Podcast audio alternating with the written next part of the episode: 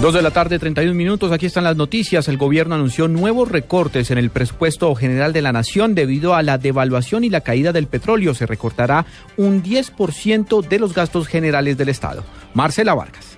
El ministro de Hacienda, Mauricio Cárdenas Santamaría, señaló que el gobierno tiene el compromiso de cumplir con las metas fiscales para este año. Sin embargo, ante el nuevo panorama económico afectado por la devaluación y la caída del petróleo, el gobierno nacional continuará en la política de austeridad. Otro 10% de recorte a los gastos generales, viáticos, eh, vehículos, papelería, celulares, todo eso un fuerte recorte. De manera que seguimos en una política porque el país es muy responsable, el país sabe que las finanzas públicas hay que manejarlas ordenadamente, esto es lo que genera confianza. El ministro agregó que también se congelará la nómina del Estado, sin embargo garantizó que no habrá recortes en los rubros de las políticas sociales para que no se afecten a los colombianos más vulnerables y los programas que tienen más impacto sobre el crecimiento de la economía. Marcela Vargas, Blue Radio. Siguen muriendo de hambre los niños de La Guajira. La problemática de la desnutrición nos está exterminando nuestra niñez. Blue Radio está con sus habitantes. El presidente Santos reconoció que algunos de los menores muertos por desnutrición en el departamento de La Guajira estaban a cargo del Instituto de Bienestar Familiar. Silvia Patiño. Sin soluciones inmediatas, terminó el encuentro en la Casa de Nariño con el que se esperaban acciones concretas para enfrentar la crisis humanitaria en La Guajira. El presidente Santos reconoció que algunos de los menores muertos por desnutrición estaban a cargo del ICBF. Anunció la creación de un documento COMPES y la construcción de un centro de acopio. Y el mensaje al país, a La Guajira y a las comunidades guayú es este. El gobierno nacional, los gobiernos locales, la sociedad civil, seguiremos trabajando intensamente, con pasión, para mejorar su salud, su acceso al agua y mejorar la nutrición de sus niños. Sabemos que tenemos que ser más efectivos. Eh, algunos de los niños que han muerto estaban bajo la protección, bajo el amparo del bienestar familiar. Ahí se han presentado fallas que estamos corrigiendo. En la actualidad, La Guajira está en ley de quiebra y la prevalencia por desnutrición aguda en las comunidades guayú se ubica en 2,6%. Silvia Patiño, Blue Radio. Sectores de la izquierda en Colombia piden a la oficina del Alto Comisionado para la Paz que aclare qué personas han viajado sin autorización a La Habana para reunirse con las FARC y que se determine también parámetros para estos encuentros. María Camila Correa. El representante a la Cámara del Polo Democrático, Alir Uribe, dijo que no es muy claro saber cuáles personas específicamente deben viajar a La Habana para reunirse con los delegados de las FARC con la previa autorización. Tengo la duda de si cualquier persona particular tendría que pedir permiso, no sé, un académico, no sé hasta dónde esté prohibido realmente ir a hablar con la mesa. La representante a la Cámara de la Alianza Verde, Ángela Robledo, habló de una posible filtración de personas que viajan a La Habana sin el respectivo permiso. Me parecería que esa es la alerta que está poniendo Sergio Jaramillo. Nosotros entendemos que es un momento muy delicado, que hay que cuidar, pero vuelvo y repito, nosotros vamos con todos esos permisos. Blue Radio se comunicó con la presidenta del Polo Democrático, Clara López, y el senador Iván Cepeda. Aseguraron que viajaron a La Habana con autorización del gobierno. María Camila Correa, Blue Radio.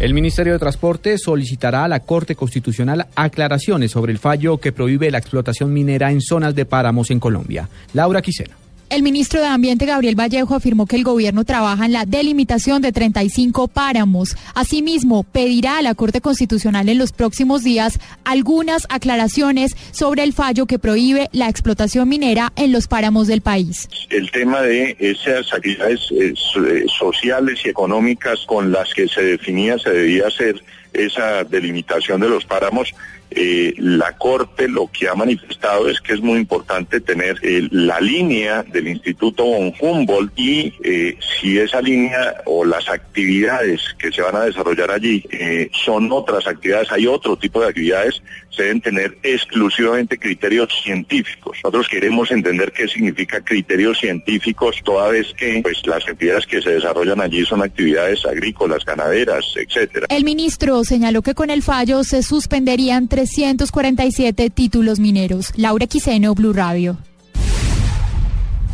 Una grave situación de orden público se registra a esta hora en Suárez, en el departamento del Cauca, donde manifestantes se tomaron y destruyeron las oficinas de EPSA. Freddy Calvache.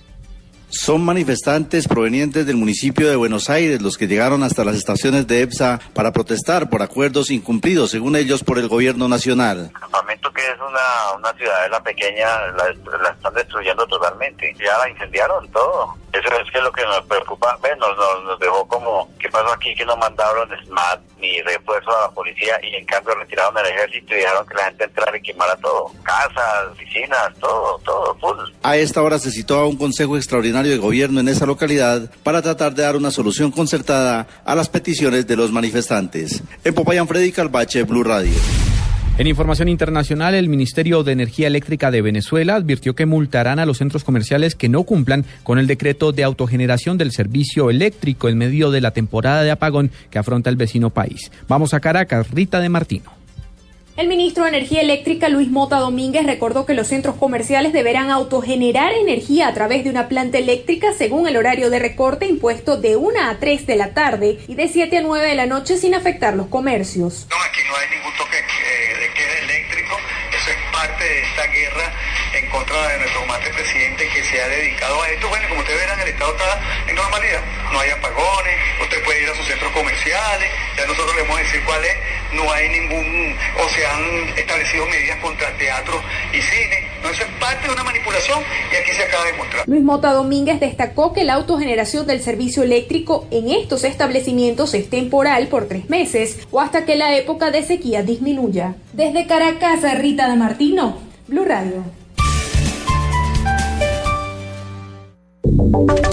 Y ahora en Blue Radio, la información de Bogotá y la región. En noticias del centro del país, poco a poco retorna la calma en el sector de Patio, Patio, Bonito, en el suroccidente de Bogotá, tras los desmanes de manifestantes en las estaciones de Transmilenio. Allí se encuentra Carlos Albino. Buenas tardes, Juan Camilo. Continuamos en vivo en directo desde acá de la avenida Cali con Américas, en la estación El Tintal, que está, según la policía, destrozada en un 50%. Eh, todo ha vuelto a la normalidad, como lo dices, poco a poco. Yo encuentro con el coronel Oscar Pinzón, comandante operativo de la policía de Bogotá. Coronel, ¿cuántos hombres están dispuestos para mantener el orden en este lugar? Bueno, muchas gracias. Buenas tardes. En este momento tenemos ya 700 hombres, eh, personal del ESMAD, personal de la Fuerza Disponible, Infancia y Adolescencia, personal de inteligencia y policía judicial. Eh, específicamente, sabemos que fueron agredidos algunos CAI y también eh, reforzaron algunas estaciones. Sí, en este momento, lamentablemente, algunos jóvenes, adolescentes, entre los 15 y 17 años, se nos fueron en multitud hacia el CAI Patio Bonito, donde encontraron un vehículo de nosotros de las Duster, nos les dañaron algunos vidrios, pero también de estas hay cuatro personas capturadas que se van a responsabilizar de estos daños. Rápidamente, estaciones reforzadas. Vamos a reforzar la 72 con Caracas, vamos a reforzar el, el Tunal, vamos a reforzar las Américas, vamos a reforzar aquí mismo el Tintal y vamos a reforzar lo que tiene que ver con la eh, Plaza de las Américas. Bien, muchísimas, gra muchísimas gracias, coronel Oscar Pinzón, comandante operativo de la Policía de Bogotá. Más de 70 personas están detenidas por estos disturbios acá en el suroccidente de Bogotá. Carlos Arturo Albino, Blue Radio. Desde el Consejo de Bogotá no justifican los actos vandálicos en contra del sistema de Transmilenio y piden mayores acciones por parte del alcalde Enrique Peñalosa. David Gallego.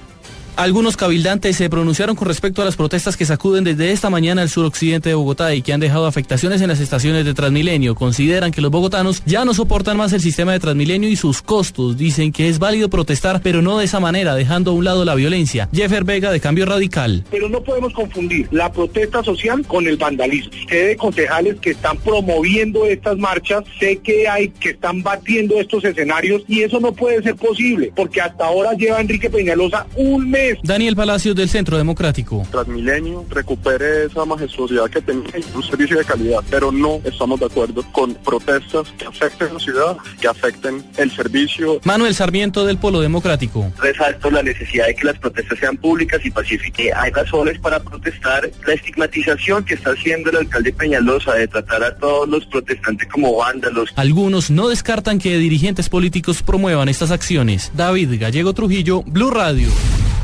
Ampliación de estas y otras informaciones en blurradio.com. Continúen con Blog Deportivo.